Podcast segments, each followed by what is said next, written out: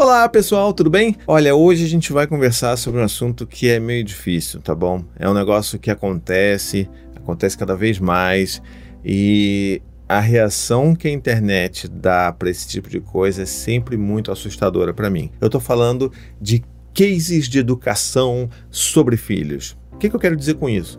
Você já deve ter visto aí na sua timeline, volta e meia aparece um monte de meme ou de figuras e imagens e montagens que fazem com algum filho e que é com o objetivo de normalmente humilhar aquela criança. Então, por exemplo, tem um clássico aí, né, que é o da criança, do menininho que foi mal educado com a mãe e aí a mãe botou ele para lavar o banheiro e tirou foto tomando cerveja enquanto o menino tá lá lavando banheiro. Existem N situações como essa. E eu queria muito conversar sobre isso com vocês, porque eu acho que às vezes até as pessoas desavisadas podem compartilhar isso achando que isso é uma forma de educar, uma forma interessante de educar. E assim, o primeiro ponto de todos, de todos que eu sempre gosto de trazer é até que ponto vale a exposição de uma criança para você justificar ou para você provar um ponto sabe? Até que ponto vale você expor uma criança numa situação de fragilidade, de humilhação, inclusive, para você fazer um case? Então eu queria muito conversar sobre isso com vocês aqui nesse vídeo. Já deixa nos comentários o que, que você pensa sobre esse tipo de foto, de vídeo que acontece. E assim, sei lá, essas imagens elas às vezes têm anos de existência, mas volta e meia elas voltam ali e viralizam de novo. E existe todo aquele ciclo de páginas doidas postando por aí, dizendo: olha aí, o que, que vocês acham? E aí todo mundo, ah, eu acho ótimo, é isso aí, a criança tem que aprender respeito, senão vai aprender na rua, vai aprender na dor, e tem que respeitar, e não sei o que lá, e tem a gente achando achando que é um absurdo e tudo mais, e ninguém se preocupa com o fato daquela criança estar sendo exposta de novo e de novo e de novo e de novo. Né? Então, assim, primeiro ponto que eu gosto de abordar aqui é a exposição. Então, assim, de fato, eu não acho que vale a pena você expor qualquer tipo de criança para você apresentar alguma teoria ou alguma coisa que você fez que você achou muito bacana. E cada vez que isso viraliza ainda mais, que as pessoas repostam, seja para criticar ou seja para concordar, isso dá também gás para as pessoas que fazem isso continuarem fazendo, continuarem expondo seus filhos. Por isso que eu sou sempre partidário de nunca dar muita moral para esse negócio. Se for comentar como é o que eu estou fazendo aqui, é muito por alto para a gente provocar uma reflexão sobre todo esse assunto que é o que eu gostaria de estar fazendo nesse vídeo aqui com você, tá bom? O outro problema que eu penso é de fato a humilhação que a criança sofre, né?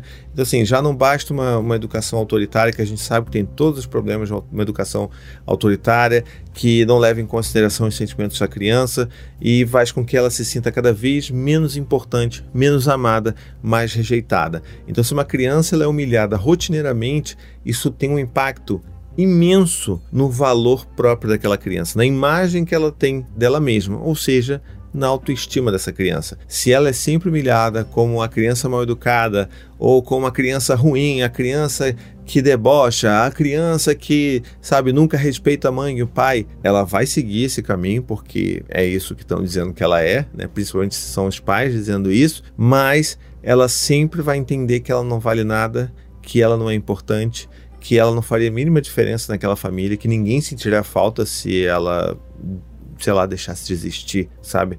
E eu tenho certeza que algumas pessoas que estão assistindo esse vídeo vão se identificar com isso. Porque assim, quando a gente era criança, muitas vezes a gente já pensou sobre isso, de como que, será que se eu deixasse de existir, alguém ia sentir a minha falta? E esse é o tipo de pergunta que a criança não deveria ter dúvida, tá bom? Porque isso está ligado diretamente com o sentido de importância e de pertencimento da criança. Ela precisa se sentir importante pertencente dentro daquela família. Ela nunca deveria questionar isso rotineiramente. Talvez um dia ou outro, se ela estiver um pouco mais triste, mais para baixo, ok, mas a gente precisa estar reforçando, mesmo que nos piores dias, nos dias que a criança mais fez troço errado, azucrinou sua vida, que mesmo assim ela é amada e ela é importante naquela família, por quem ela é não pelo que ela faz. Então, assim, a gente está a vida inteira reclamando de como as pessoas são interesseiras, de como que as pessoas só querem estar perto da gente, seja por dinheiro, ou seja por aquilo que a gente tem, ou por aquilo que a gente faz. E a gente sempre reclama. Em relacionamentos amorosos, pior ainda, a gente sempre está procurando alguém que ame a gente por quem a gente é. Agora, a gente esquece disso quando a gente está falando sobre os nossos filhos. A gente esquece de pensar que os nossos filhos deveriam ser as primeiras pessoas a se sentirem amadas pelo que elas são. E isso é muito difícil de ver por aí.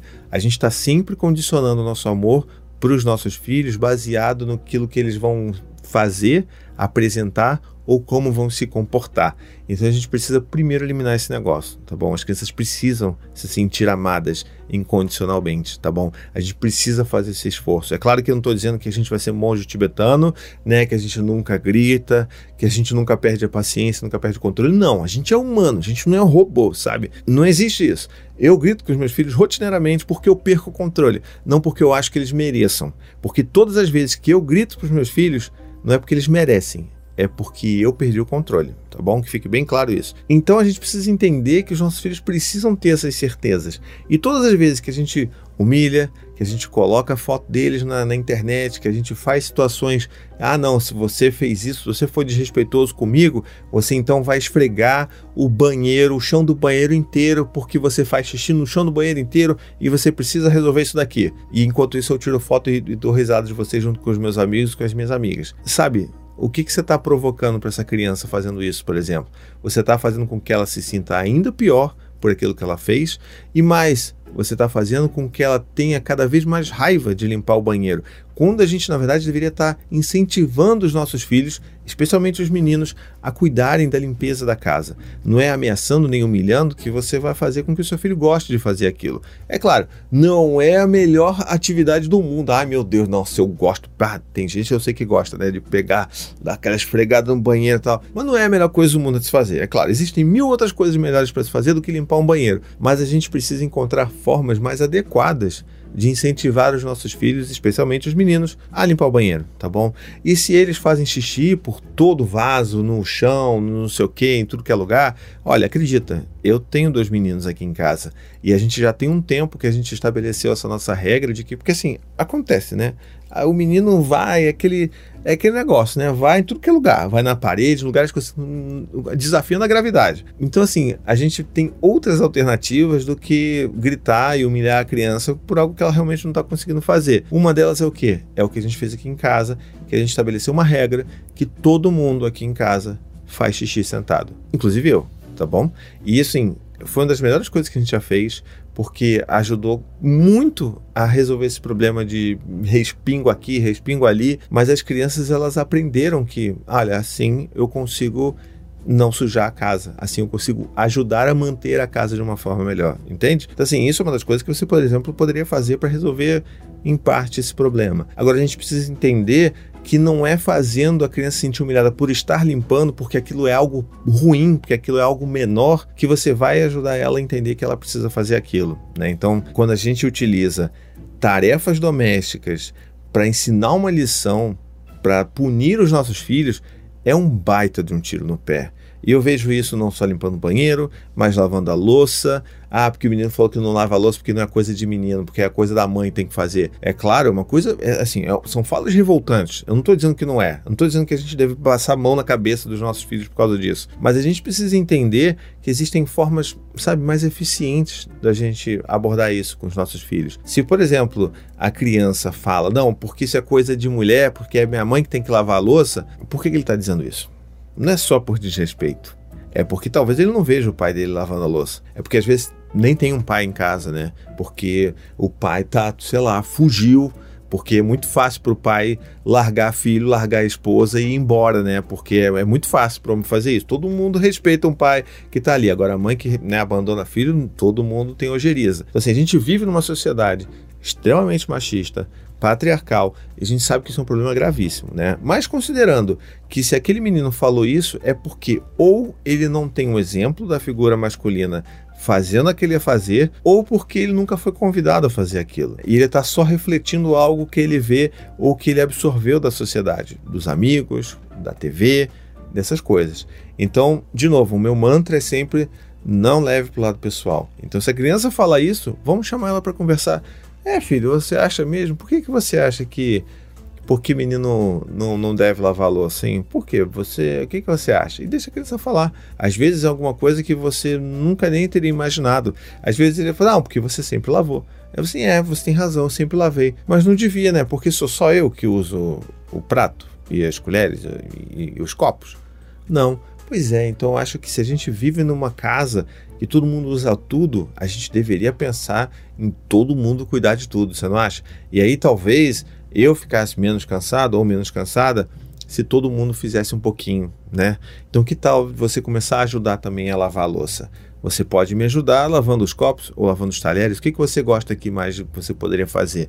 Vamos aqui, vamos fazendo aqui, porque todo mundo tem que cuidar da casa. Eu acho que esse tipo de diálogo é muito mais eficiente do que você obrigar uma criança e principalmente fazer isso como uma punição, porque assim, você só vai fazer a criança detestar aquilo ali ainda mais, né? Perceba, a gente está falando de quantos níveis de problema existem em você tirar uma foto de uma criança sendo humilhada, sendo punida para ganhar likes, provavelmente. Então você tem a exposição, você tem a humilhação e você tem a ineficiência daquela ação. Né? Então são três pontos que eu acho que a gente precisa estar tá pensando, que a gente precisa estar tá refletindo sobre e que eu gostaria muito de trazer isso por aqui, porque assim, toda vez que um negócio desse acontece, uma imagem dessa volta a viralizar, o que eu recebo de DM, de gente comentando, de gente pedindo para eu comentar, para dizer o que eu acho e não sei o que, porque é um absurdo, piriri pororó, eu estaria fazendo vídeos diários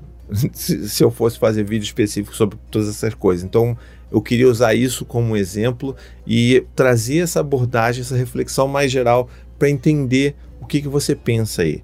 Se você pensa dessa forma, comenta aqui, tá bom? Se você discorda também, comenta aqui, diz o que, que você pensa. Mas principalmente, se você concorda comigo, não dá mais, sabe, gás para esse tipo de coisa. Esse tipo de coisa é para passar no seu, no seu feed e você deixar para lá. Ou então você fazer uma análise crítica de por que, que isso está no seu feed. Será que a página que você está seguindo, que compartilha um monte de memes sobre maternidade e paternidade, será que ela está realmente alinhada com aquilo que você acredita sobre educação de filhos? Talvez não. Será que é uma dessas páginas que que posta qualquer coisa aleatória ali só para ganhar likes, será que vale a pena continuar seguindo essa página? Então eu acho que esse é um tipo de reflexão muito mais bacana, muito mais engrandecedora do que você ficar né, querendo comentar ou querendo cancelar a pessoa X ou Y por ter feito determinada coisa. Bom, então é isso. Eu queria saber de você o que, que você pensa sobre isso. Deixa aqui nos comentários. Se você gostou desse vídeo, não esquece de divulgar ele por aí. Sempre que aparecer agora um videozinho desse aí, de alguma coisa, algum pai, alguma mãe humilhando a criança e tentando provar um ponto, expondo a criança, pá, só usa esse vídeo aqui. É o vídeo universal, tá bom? Esse é o, é o meu comentário universal sobre todas essas coisas, tá legal? Deixa aqui nos comentários também o que, que você pensa sobre isso. Se você gosta do meu trabalho, não se esqueça que eu tenho uma campanha de financiamento coletivo lá no apoia.se barra por a partir de 15 reais você apoia o meu trabalho e ainda entra num maravilhoso chat exclusivo de apoiadores lá no WhatsApp, tá bom? A gente vai lá, troca todo dia, conversa. Não é um chat para que só eu escrevo e só eu dou as minhas notícias, tá bom? Não é. É um chat de trocas que tá todo mundo lá conversando, se ajudando, mandando áudio gigante, porque áudio é liberado, ou mandando textão, porque textão também é liberado, e a gente vai se ajudando todos os dias, tá bom? Espero que você tenha gostado desse vídeo. Um beijo, até a próxima e tchau, tchau. The dark web can be like a restaurant for identity thieves. Hi, ready to order? I'll have the driver's license number. Great, that comes with a home address or a birth date. Ooh, both, please. It can be dangerously easy to steal your identity. Lifelock by Norton makes it easy to help protect yourself. If you become a victim, we'll work to fix it. No one can monitor all transactions, but everyone can save up to 25% off their first year at LifeLock.com/slash-aware. Identity theft protection starts here.